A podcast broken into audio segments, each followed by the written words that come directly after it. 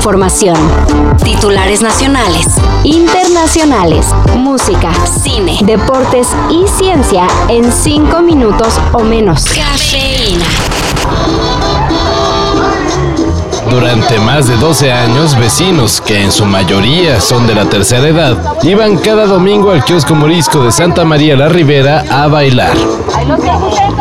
Y decimos iban, porque parece que esa bonita tradición estará prohibida, por lo menos de aquí a que termina la administración de Sandra Cuevas en la alcaldía Cuauhtémoc. Ayer, luego de retirar con lujo de violencia a las personas que se manifestaron contra la prohibición de bailar en vía pública, Cuevas señaló que hizo lo que hizo porque hacían mucho ruido. Y ella busca la defensa del espacio público.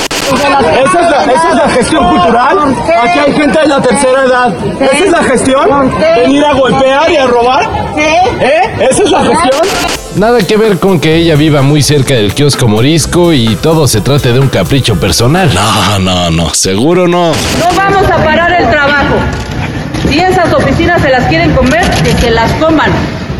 Porque yo me voy a comer la Ciudad de México.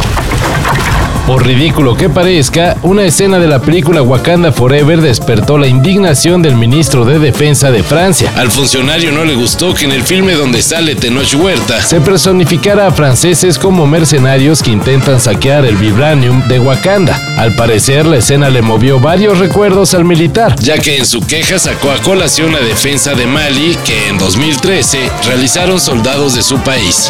Y es que si ya vieron la película, recordarán que el centro Wakanda Está precisamente en Azongo, Mali. ¿Coincidencia? ¿Mala intención de Marvel Studios? Y ahora yo creo que lo que ha hecho Marvel, ¿no? Particularmente esta película, es que se potencia el mensaje, ¿no? Que hay una plataforma que te permite llegar a mucho más gente. Pues lo que sí es que este detallito deja en evidencia cómo Hollywood puede ser usado para propaganda política. La maratonista Citlali Moscote ya tiene asegurado su lugar en competencia en los próximos Juegos Olímpicos. La mexicana obtuvo el cuarto lugar en el Maratón de Sevilla y eso la pone directo en Francia 2024. Además, Citrali Moscote rompió su récord personal al terminar la prueba en 2 horas 24 minutos 53 segundos, a solo 4 minutos de la ganadora, la keniana Jacqueline Chelal. Y siguiendo con triunfos de mexicanos, del Toro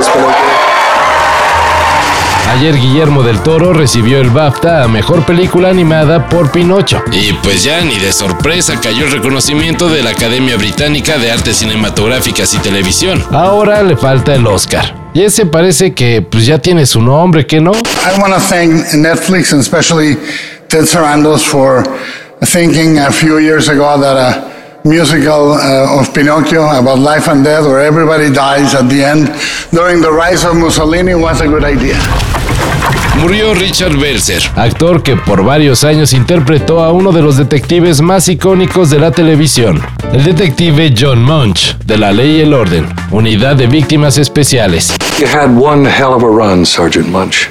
Did I? I don't know where it went. Aunque Belzer participó en tan cruda y violenta serie, también fue comediante, y con ese buen humor que lo caracterizó, fue como lo recordaron actores como Billy Crystal, Vincent D'Onofrio y su compañero en la pantalla, Ice-T. Richard aportó humor y alegría en todas nuestras vidas. Fue un profesional consumado, y todos le echaremos mucho de menos. Escribió en un comunicado el productor de La Ley y el Orden, Dick Wolf. Descanse en paz. Todo esto y más de lo que necesitas saber en sopitas.com. El guion corre a cargo de Álvaro Cortés y yo soy Carlos el Santo Domínguez. Cafeína. Un shot de noticias para despertar. Lunes a viernes por sopitas.com. Y donde sea que escuches podcasts.